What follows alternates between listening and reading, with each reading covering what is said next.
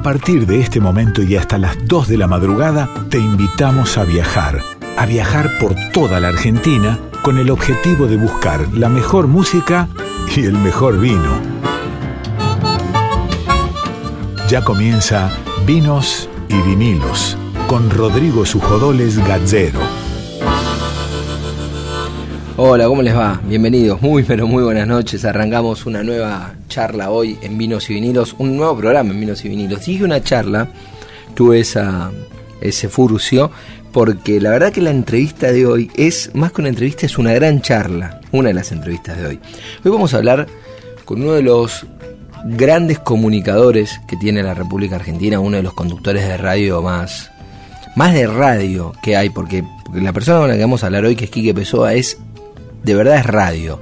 Hay un montón de, de conductores que, que, han pasado por la tele, por la radio, que están asociados, pero la verdad que si hay un, un conductor que nos lleva a la radio, ese es el gran Quique Pessoa, que además nos, es parte de este programa, por la conducción artística, la locución artística es de Quique Pessoa, cuando hace, no sé, un minutito escuchamos eh, que ya arrancaba vinos y vinilos con Rodrigo Sujodoles Gazzero, como dice él, esa voz era la de Quique Pessoa que va a estar charlando con nosotros eh, y va a ser un enorme, enorme placer el que vamos a tener esta noche de hablar con un genio como Quique Pessoa, un imprescindible de la radio argentina. Vamos a hablar también con Leo Capitano, un tanguero, un músico bandoneonista y cantor trotamundos que está por distintos lugares del mundo tocando y llevando el tango como bandera y que está presentando un nuevo disco y hablaremos de ese disco también. Vinos y vinilos lo hacemos quienes habla, Rodrigo Sujodoles Gacero, Laura Tomar en la columna del cine, Nico Vega en la musicalización y Darío Vázquez y Maru Paz en la producción. Se pueden comunicar con nosotros en Instagram, nos encuentran como Vinos y Vinilos Radio.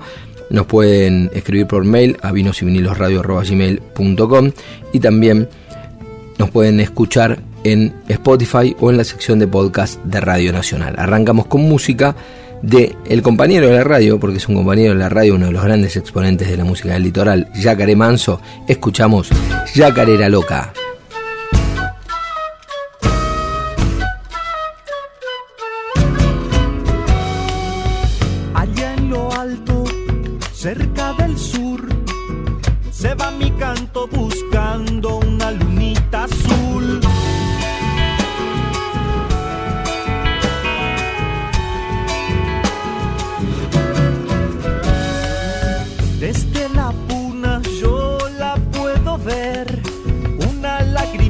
Y un pañuelo secando su piel.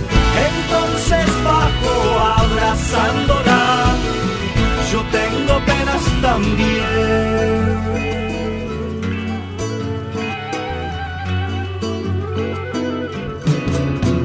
Vayamos lejos, luna, acá todo es al revés. Con mi yacarera loca vas a enloquecer.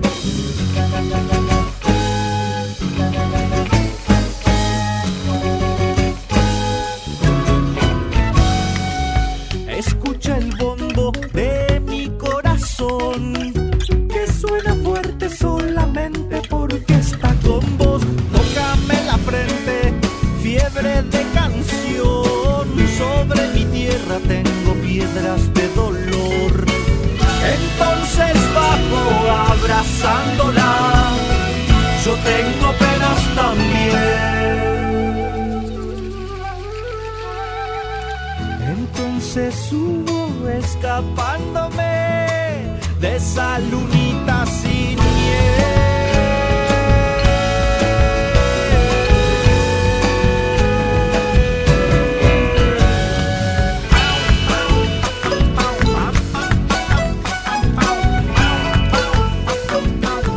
Vinos y vinilos, un programa para degustar con todos los sentidos.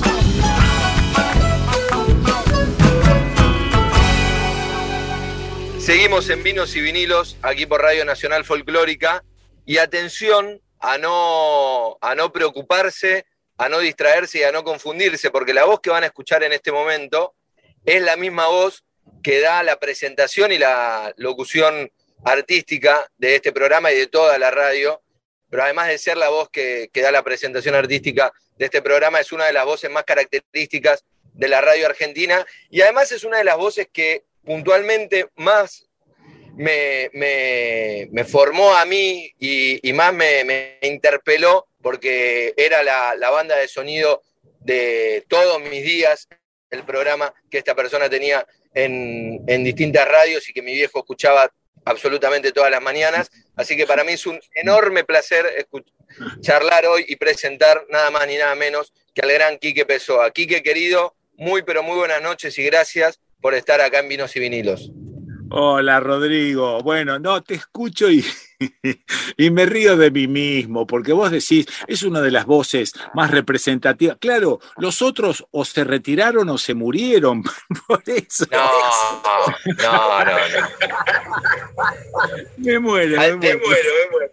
No, no, no, porque del, bueno, del retiro igual vamos a hablar, el retiro entre comillas, sí, sí, pero pasó, digo, nos metemos así, pasó en tu carrera. Yo me acuerdo mm. años, años a mis viejos, por ejemplo, pataleando de que Quique se había ido, que no estaba más en Buenos Aires, que estaba haciendo radio en Córdoba y que no había manera de escucharlo. Hoy es más fácil, está por internet y demás. Pero es verdad que en un momento casi te retiraste, por decirlo de alguna manera, de la escena principal de la radio porteña. Sí, eso fue en el 2003, porque, bueno, estábamos terminando un programa que hacíamos en Radio Municipal con la gestión del querido y extrañado Cabezón Badía. Eh, bueno, éramos muy amigos con el cabeza. Eh, me invita a hacer la conducción de ese programa que fue 2001, 2002 y 2003 y se llamó En la Vereda, muy linda producción, lo pasamos muy bien.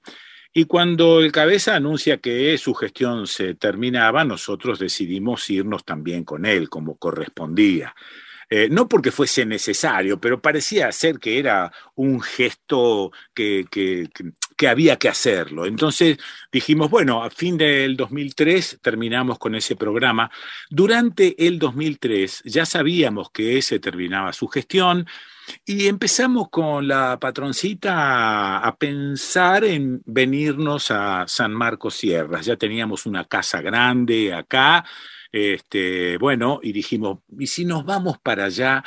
Eh, estábamos notando que en Buenos Aires la cosa se había puesto, ¿cómo decirte?, bastante espesa en cuanto a la posibilidad de conseguir algunos eh, laburos en algunas radios con cierta, nunca dije total, pero con cierta independencia, con cierta libertad de opinión. En ese momento no había grieta, pero sí había una especie de pensamiento único y nadie sacaba los pies del plato.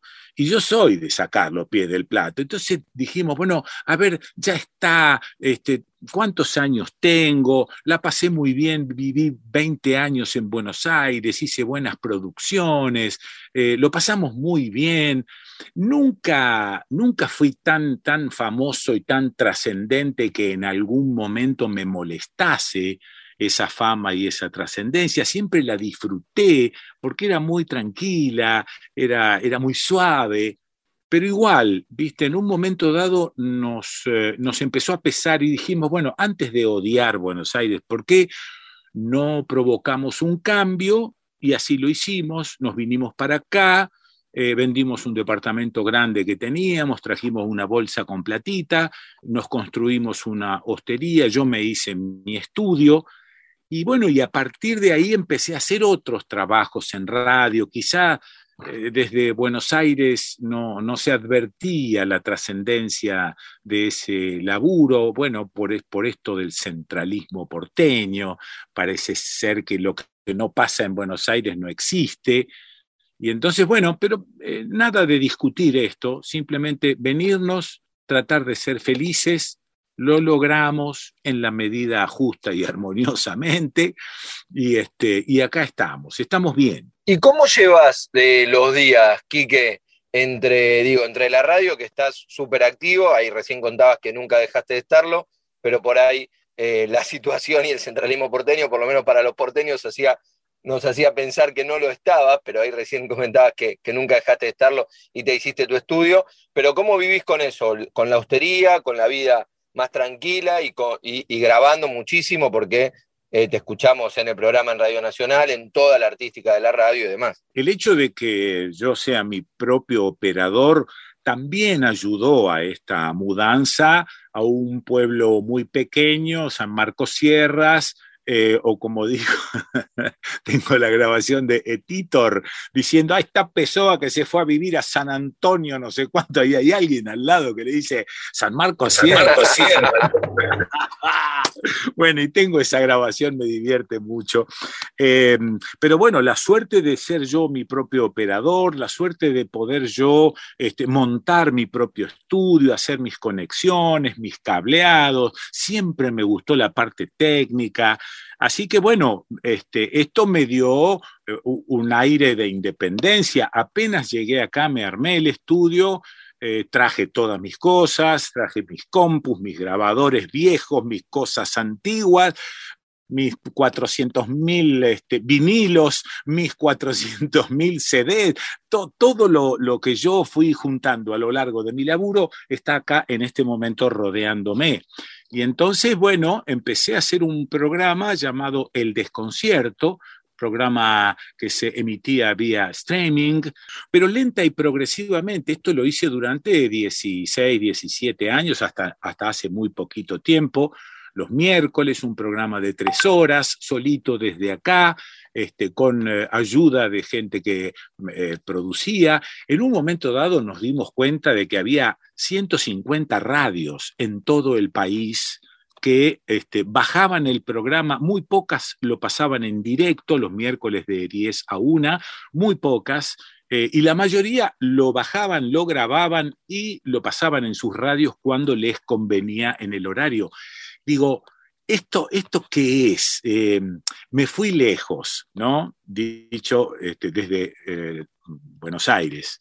¿Lejos de qué? Terminé preguntándome yo. En realidad, ahora, este, Rodrigo, vos sos el que está lejos. Estoy laburando y la verdad es que este, estuve trabajando, creciendo despacito en esto de comunicarme con 150 radios. Es, es realmente impresionante. Eh, la posibilidad, y yo tomaba conciencia de esto. Por supuesto que cuando vino la pandemia, tuvimos que cerrar la hostería, ¿no? Eh, que era nuestra fuente de ingresos, pero tuve la suerte, gigantesca suerte, de recibir en enero del año pasado un llamado de Alejo Ponlesica yo recuerdo que me crucé dos o tres veces en mi vida con Alejo y sin embargo nos tratábamos como si nos conociésemos desde siempre.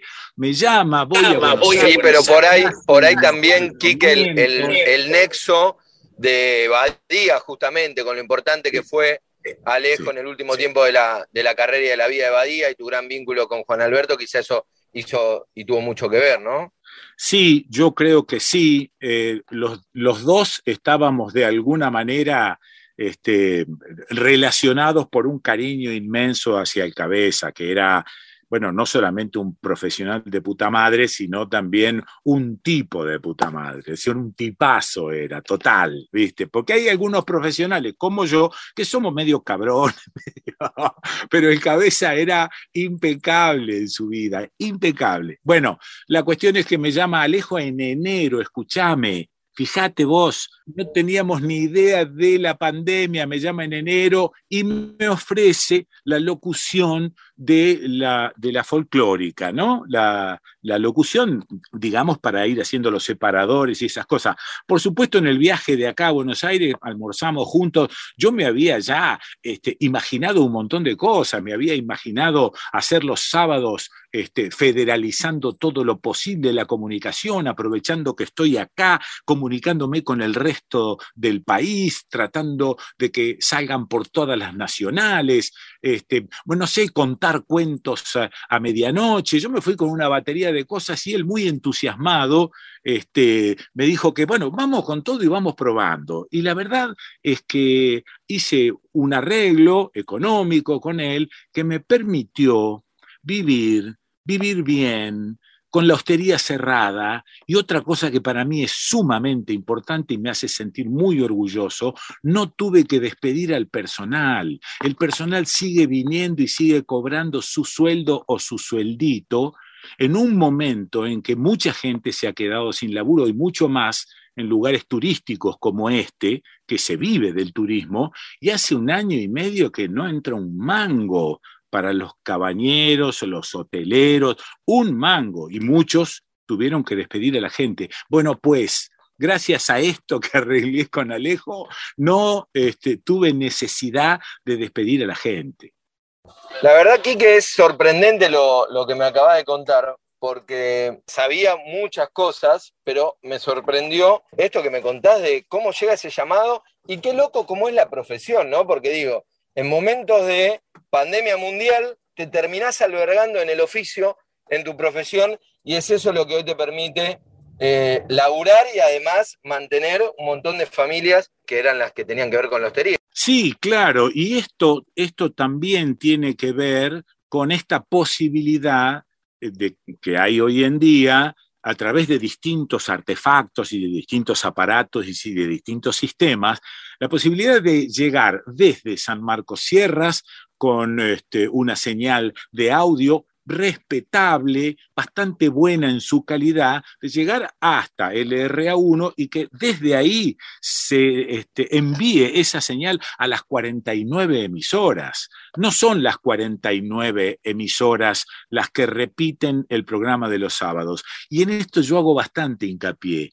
La verdad es que no me da bronca que no repitan mi programa. Al contrario, a mí me gustaría que todas las emisoras tuviesen la posibilidad, tuviesen los medios como para tener programación propia, porque ahí está el verdadero federalismo. Pero bueno, recurren a la conexión con LRA1. Bueno, la mitad aproximadamente de esas 49 radios son las que repiten eh, el programa de los sábados o los cuentos de medianoche. La otra mitad, y me alegro mucho, insisto, eh, tiene programación propia. Y está bueno eso, así debería ser.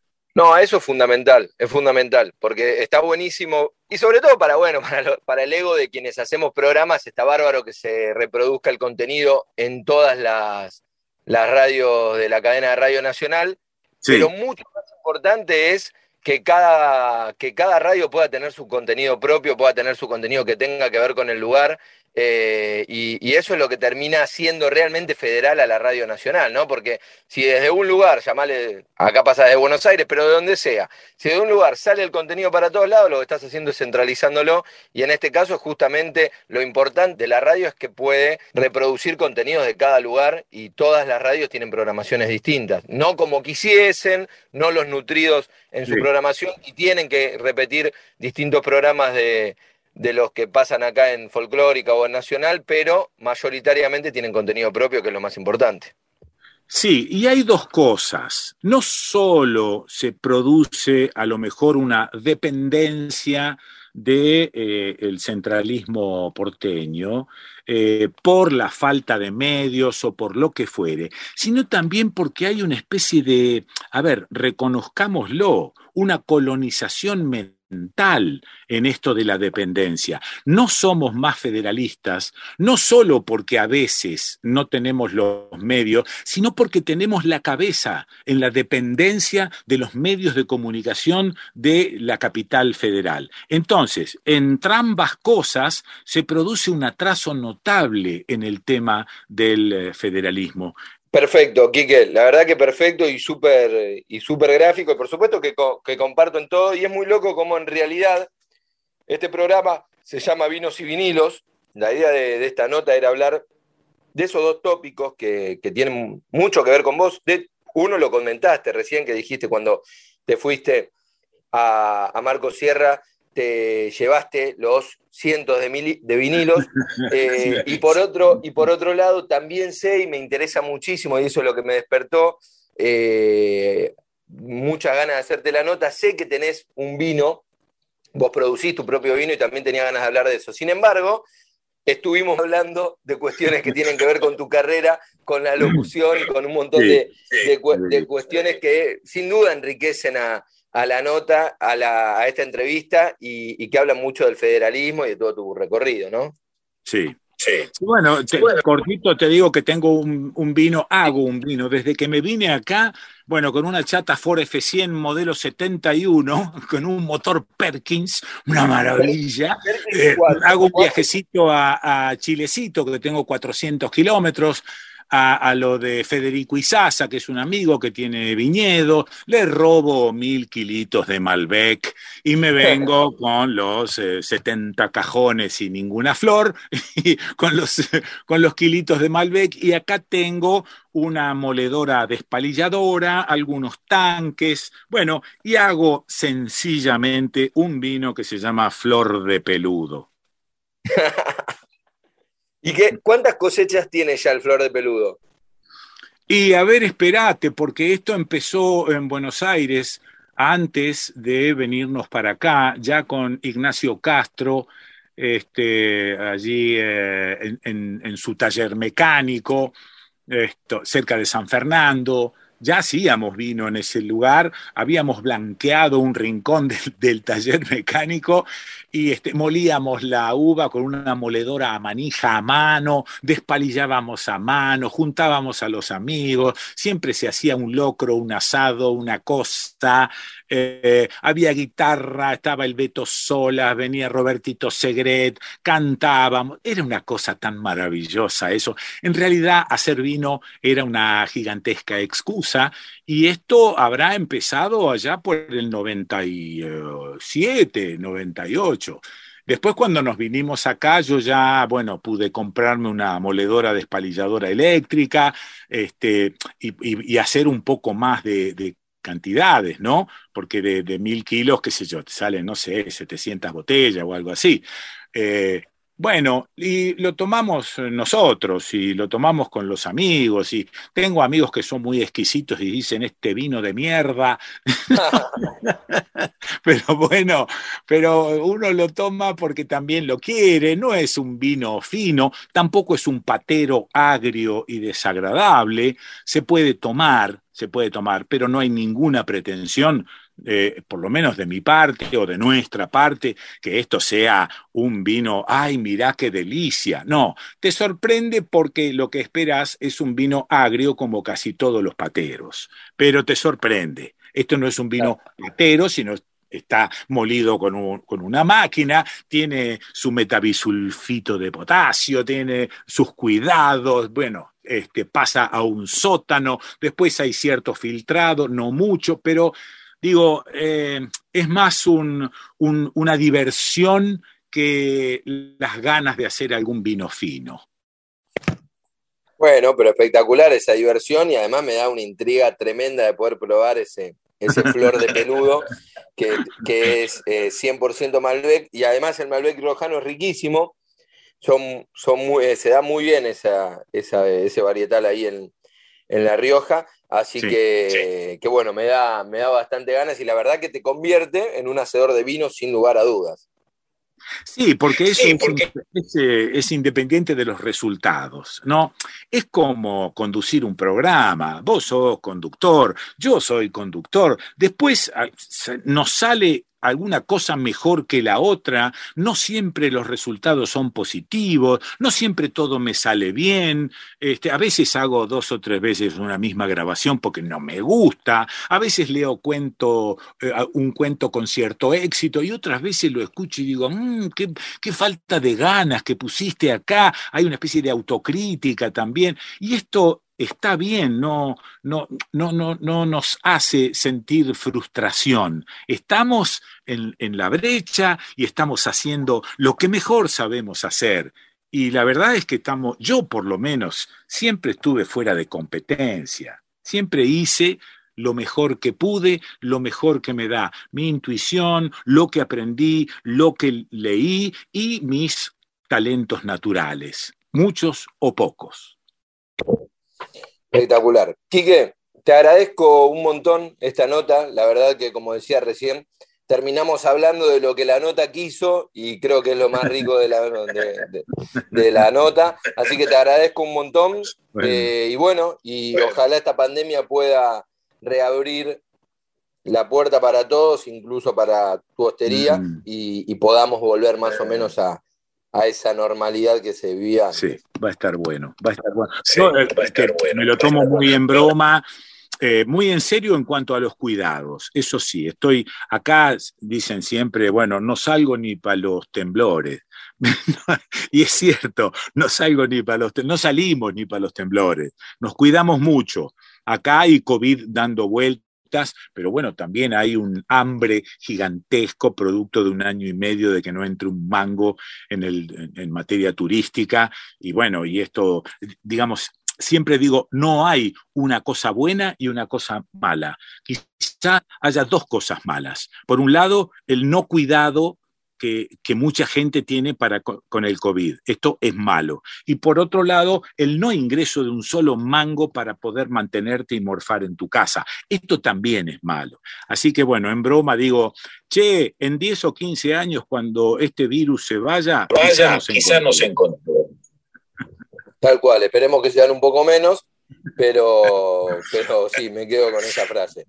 Quique, muchísimas gracias por, este, por estos minutos y por todo. Abrazo grande. Y perdón, y nos quedará otra nota para hablar de algo que tuvo, que alguna vez lo hablamos fuera de micrófono, pero que tiene mucho que ver, porque marcó mi vida un hecho tuyo que fue, te conté, yo tuve una perra Nacha, en honor a tu perra Nacha, y, tal vez en, alguna nota hablemos de eso. Dale, dale, dale, aún se la recuerda aquí en casa. ¿eh? Me imagino, me imagino. Quique, fuerte abrazo y muchas gracias por, por este contacto. Beso, beso, beso. Así pasaba por vinos y vinilos Quique Pessoa, un gran, gran locutor y una de las voces más características de la radio, que además es el locutor artístico de Radio Nacional Folclórica y nos regalaba estos minutos para charlar con él.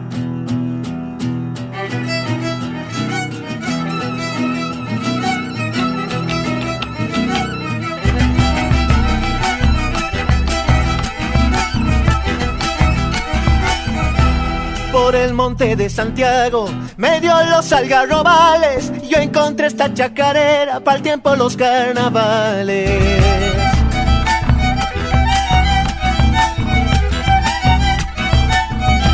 Le llaman la algarrobera, vaya a saber las razones, yo digo que por la loja que alegra los corazones.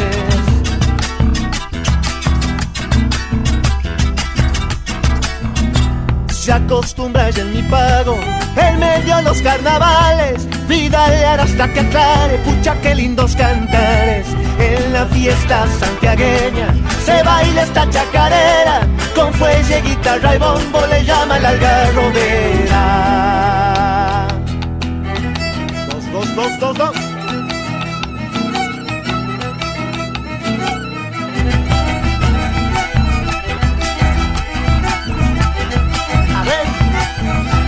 Bailando esta chacarera. Comentaba una viejita, me estoy machando comadre con esta loja fresquita.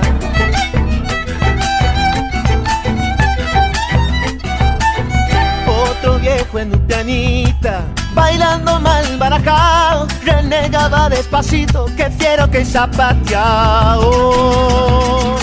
Y lo que escuchábamos recién, pues de esta entrevista de Quique Pessoa, era de Franco Ramírez, compañero de la casa en el programa Código Lunar, La Algarrobera. Vinos y vinilos, con Rodrigo Sujodoles Gallero. Con fuelle, guitarra y bombo le llaman la algarrobera.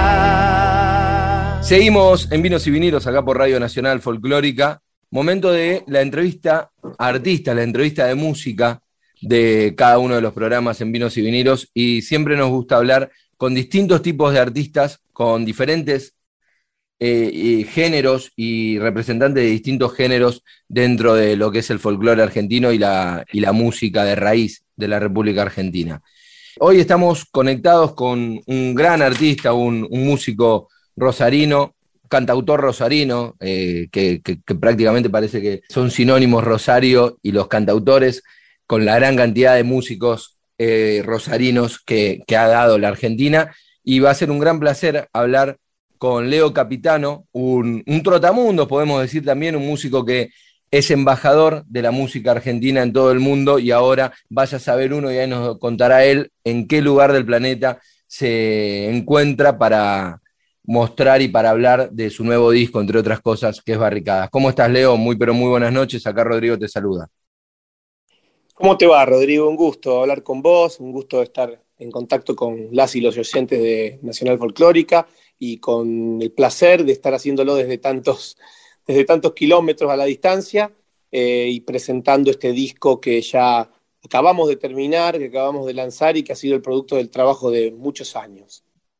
Sabes que yo siempre insisto con relación al un poco a la, a la, etiqueta que tiene esta radio, ¿no? Que es Radio Nacional Folclórica, cuando por ahí me ofrecen músicos de tango, además yo estoy muy ligado al tango porque soy programador hace varios años de, uh -huh. del Centro Cultural Torcuato Tazo, entonces estoy muy ligado y la verdad que ¿quién se atreve a decir que el tango no es folclore argentino? Digo, el folclore tiene que ver con, una, con, con la construcción de la música de raíz de un pueblo y hay distintos géneros, la chacarera, el chamamé, serán distintos géneros que por ahí el, eh, el colectivo imaginario los tiene más cercanos a lo que es el folclore, pero el tango también, para mí, es parte del folclore argentino porque es la música de raíz de una de las de varias de las ciudades y del Río de la Plata sobre todo, y me parece que vos aunás eso en tu propuesta, ¿no? Mezclando géneros más como el chamamé o la chacarera y el folclore también desde la interpretación de tu instrumento como es el bandoneón. Sí, bueno, es un poco la propuesta de este disco. Yo uh -huh. me siento, mm, digamos, eh, troncalmente tanguero. Yo soy de, de, eso, de esa especie que, rara que nació en los 80 y que en el peor momento del tango abrazó al tango con un fervor y una necesidad también de investigación en tiempos donde no todo estaba a nuestra mano para poder conocer este género, ¿no? Tal cual. Es más, el tango estaba pasando por un movimiento de cierta decadencia, de cierta banalidad en algunas propuestas, ¿no? Entonces había que rastrear esa raíz del buen tango, del tango eh, profundo, y yo por suerte tuve cerca muchos maestros que me ayudaron a entender esto, pero también uno estuvo en contacto con muchísimas otras músicas. A mí, en mi caso, a diferencia de muchos de los músicos de mi generación, no estuve, no tuve al rock como música de inicio, como hoy pasa con muchos músicos del tango que tocan, que vienen del rock y luego se pusieron a tocar tango. Eh, el rock Hay una vieja frase, ¿no? Que dice el tango te espera y es lo que evidentemente le está pasando a muchos rockeros que hoy están cantando tango. Sí, sí, suele pasar eso, aunque por ahí esa, esa, mm, esa cosa que se dijo a partir de, los, de, de, de cierta declive del tango, de que esperar los 40 que el tango te llega, eh, yo no creo mucho en eso y la misma historia lo refuta, ¿no? Los grandes del tango compusieron sus mejores obras a los 20 años, ¿no? Claro. Fue toda una enorme juventud, eran directores de orquesta con 20, 22 años, así que un poco la historia del tango va en contra de esa teoría. Pero digamos que sí, me, me llegaron eh, lateralmente eh, lo, los géneros folclóricos, también mucho el folclore que tenía que ver con el surgimiento del tango y por ser yo un gardeliano de cepa, ¿no? Entonces, sí. la, en la conformación del canto nacional que tuvo Gardel como principal protagonista, todo ese folclore, podríamos decir, de la provincia de Buenos Aires, también cuyano, eh, ha tenido mucho que ver con la conformación de nuestra voz, en, en la voz de Gardel, y de hecho él nunca dejó ese repertorio folclórico y a mí me gustó siempre mucho ese folclórico, ese folclore gardeliano. Después, por supuesto, eh, me fui nutriendo de otros intérpretes, de todos los grandes referentes del folclore argentino y también ahora un poco también del chamamé, que es una música que me interesa, la canción litoraleña, más yo siendo de Rosario, que como parte de ese litoral, y muchos músicos y músicas de mi ciudad en este momento están incluso alternando grupos en donde se tocan tangos y chamamés nuevos como clásicos. Entonces, bueno, este disco Barricada fue un poco una propuesta de un repertorio de canción de autor que tiene al tango como género central y la música del Río de la Plata, pero expandiéndose al folclore argentino y latinoamericano, porque yo soy además muy de la idea de una patria grande, ¿no? No solamente en lo cultural, sino en lo político. Entonces, siento tan cercano a mí un joropo como un vals peruano, como un son cubano, y de hecho, eh, un son cubano es lo que el género que cierra este disco eh, como último tema, ¿no? Claro. Contanos dónde estás ahora, Leo, porque sé que estás con una gira que, que te tiene trabajando con, con, el Cuarteto Soltango y demás por distintos lugares de, y por distintos países de Europa. ¿Y dónde, dónde estás ahora?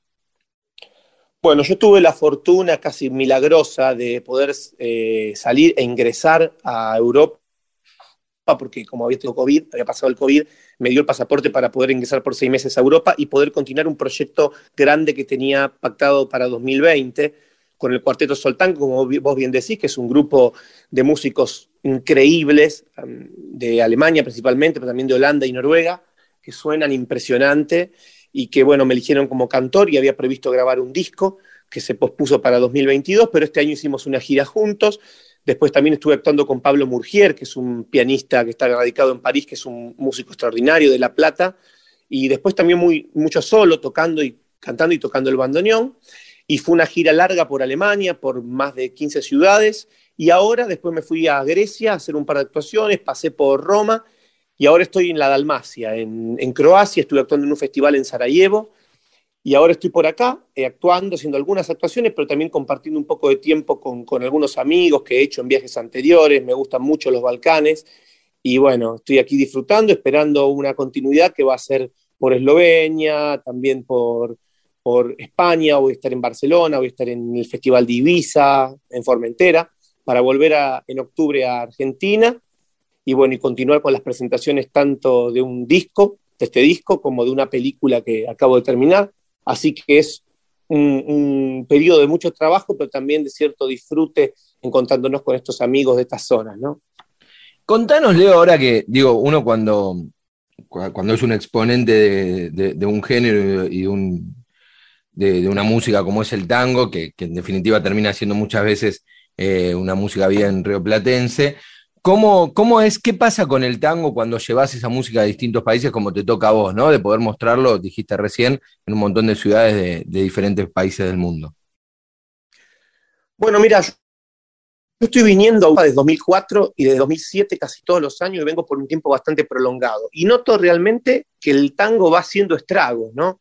Eh, digo en cuanto a lo que va modificando a la gente, porque por ejemplo yo al comienzo cuando venía, venía aquí no notaba que el canto fuera tan importante y poco a poco como la gente se va interiorizando más con los argumentos, con aprender el idioma, con entender qué quieren decir los tangos, con encontrar una sintonía con cierto dramatismo o con cierto carácter de la forma de cantar tango que les gusta, entiendan o no el idioma, en ese sentido es realmente impresionante. Yo he, pasado por lugares hace 10 años atrás donde el tango no se había tocado nunca, no, no conocían. Por ejemplo, me tocó actuar en un festival en Honis, la, ciudad más septentrional del mundo, en Noruega.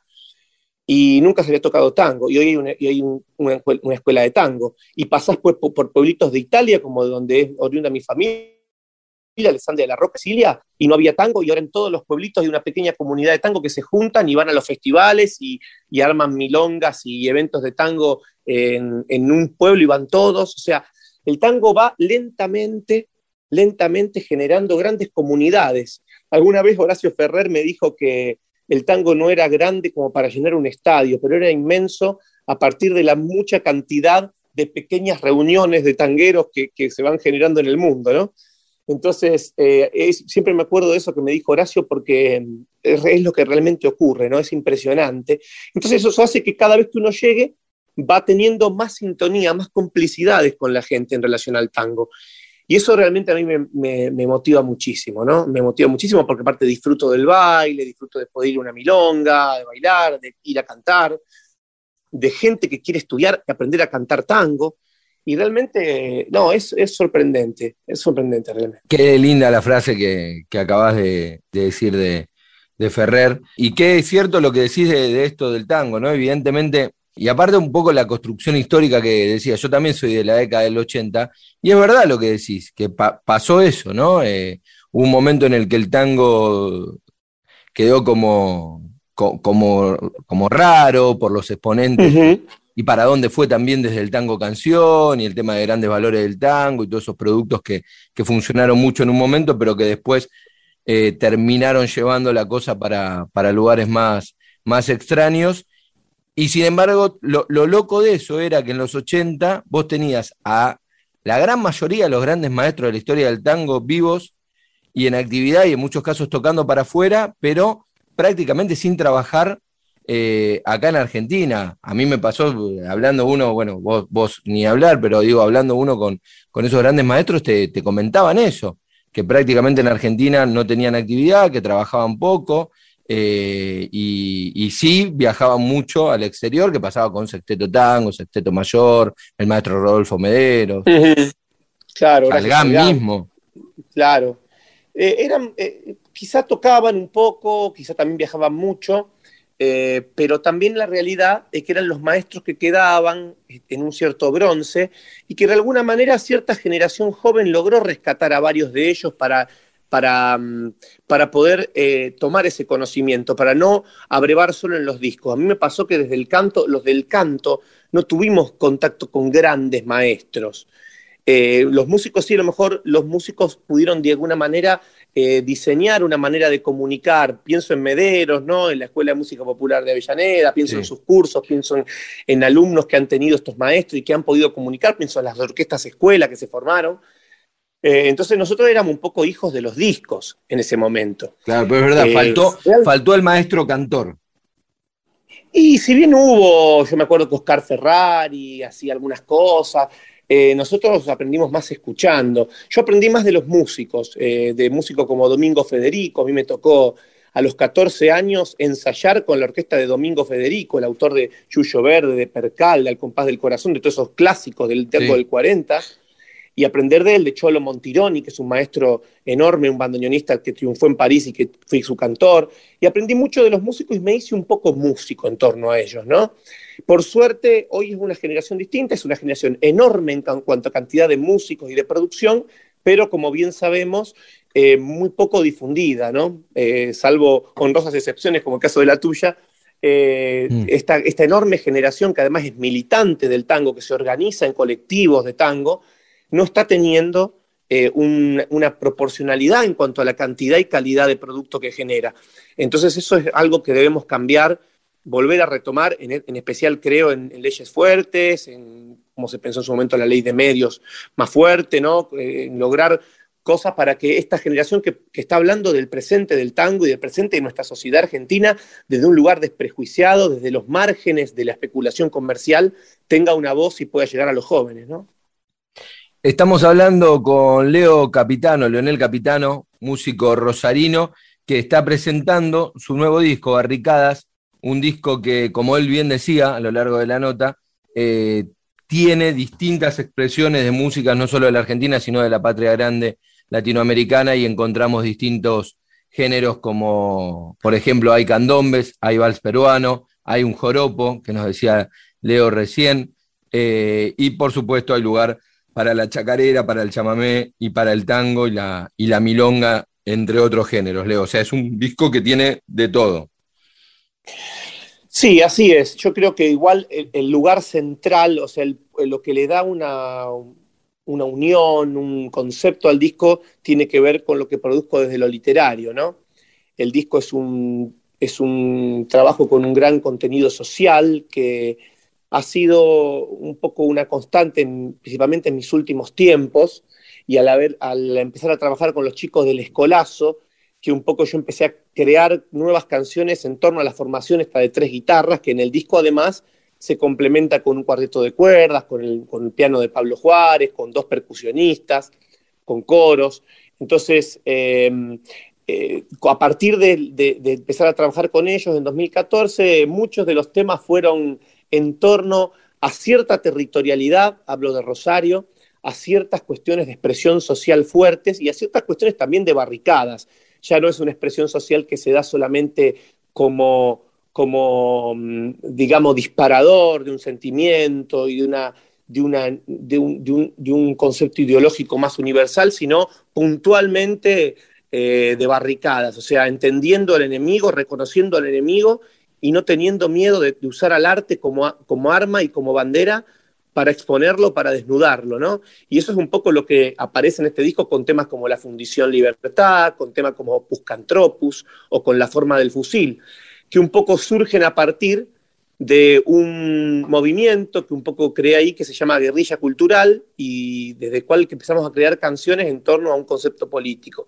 Esto surgió a partir de una intervención mía que algunos recuerdan en un canal de televisión hace unos años atrás, cuando le cambié la letra en vivo a un tango, que me van a hablar de amor, porque me van a hablar de offshore, y allí fue cuando, y allí fue cuando un poco creamos este concepto de eh, impúdicamente no tener miedo a expresarnos con la canción en torno a ciertas causas políticas. Y así fue como surgieron muchos de estos temas y que por supuesto en la complicidad de tipos como los del Escolazo, guitarristas extraordinarios, pero además los hombres de hierro de la guitarra rosarina, como yo les digo, pudimos incluir dentro de este disco. Pero el disco tiene además cuestiones relacionadas al amor, cuestiones existenciales, eh, no es caprichosamente político, ¿no? Aparecen muchas formas del sentimiento, muchas formas del sentir, y un poco es lo que une esto, y eso es lo que te permite decir, bueno, que estas, estas temáticas y estos personajes y estas historias se expresen en los géneros que yo considere que mejor le queda. Entonces, por ejemplo, Padre Joaquín, que está dedicado a un cura tercermundista de la zona de Villa Banana, en Rosario, eh, que, que yo conozco, eh, lo sentí litoraleño aquello y lo sentí que tenía que ser un chamamé y, con música de Luciano Tobaldi, que es el único tema en colaboración que hay en el disco, se hizo un chamamé. Lo mismo cuando escribí un tema dedicado al movimiento de resistencia chileno, a partir de las protestas en Chile, lo sentí una chacarera rebelde, eh, revolucionaria, y lo sentí marcado en el ritmo de la chacarera. O cuando escribí un tema a la casa que dejé y en donde produje muchos cambios internos, lo sentí como un tango, porque eso de dejar el lugar, eh, de, aquello de lo perdido, lo sentía más cercano a un tango. O sea, le doy la escenografía con la música a aquello que desde lo literario se me dispara. Perfecto.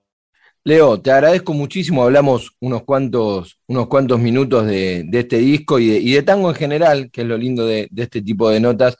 Así que te, agradezco muchísimo por este rato. Lo mejor para, para lo que te queda de gira y obviamente si la pandemia lo permite va a ser un placer recibirte cuando estés acá en Buenos Aires para charlar un poco más con este disco ya seguramente más tocado en Buenos Aires, en Argentina, en Rosario y, más masticado en ese sentido. Así es, muchas gracias Rodrigo. Déjame decirle a las y los oyentes que el disco no está disponible en plataformas digitales. Yo no estoy de acuerdo con esas formas. Eh, creo que lo, lo, pueden pedir y comprarlo, cuesta solo 700 pesos y lo pueden pedir a nuestras redes sociales, me buscan como Leonel Capitano, tanto Instagram como Facebook, y por ahora que ese aporte vaya a quienes trabajan, a las y los trabajadores y no a los sectores especulativos. Así que bueno, lo pueden hacer buscándome a través de las redes sociales y pidiéndolo y le mandamos allí el link, se pueden descargar las letras, los temas en alta calidad y todas las gráficas. Así que te agradezco mucho y un abrazo grande a todas y todos tus oyentes. Fuerte abrazo, Leo, y muchas gracias.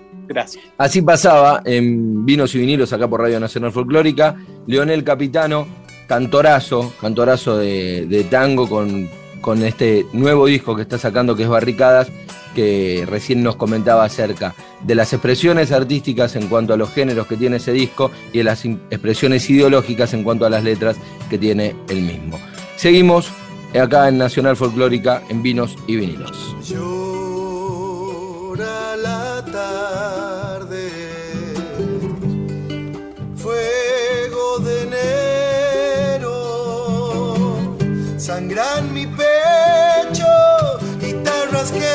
Yeah.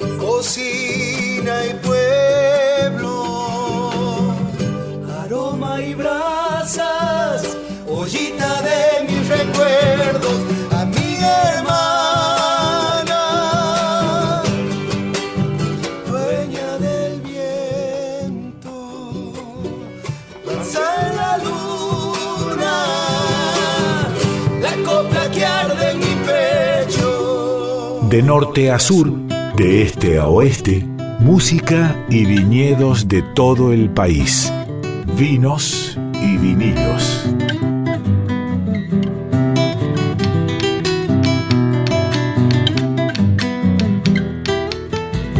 Vamos llegando al final de este programa de hoy, un programa muy comprometido, con dos entrevistas fantásticas, lo de Quique fue increíble, lo de Leo Capitano también, este gran músico rosarino. Lo que escuchábamos recién, seleccionado por Nico Vega, fue Eterna Risa de Bruno Arias. Y nos vamos a ir, nos estaremos despidiendo, ya viene el programa de Sandra Ceballos, Jayaya, pero antes, la última canción que vamos a escuchar de la mano de la musicalización de Nico Vega es de Rally Barrio Nuevo, Mujer Caminante. Rally se encuentra en el monte con una niña que le dice ya falta menos. Tratándose de un mensaje de la tierra, un mensaje para los campesinos que aguardan por el tiempo de cosecha. Nos despedimos, chau chau, los dejamos con Mujer Caminante de Rally Barrio Nuevo. Niña preñada de adobe que lleva en la boca rumores del monte de tanta lluvia que espera sus ojos se vuelven sal.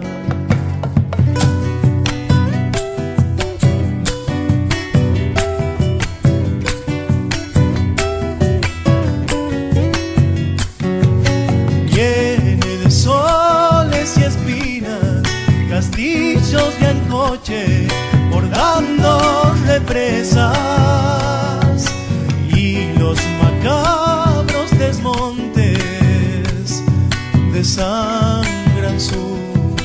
corazón.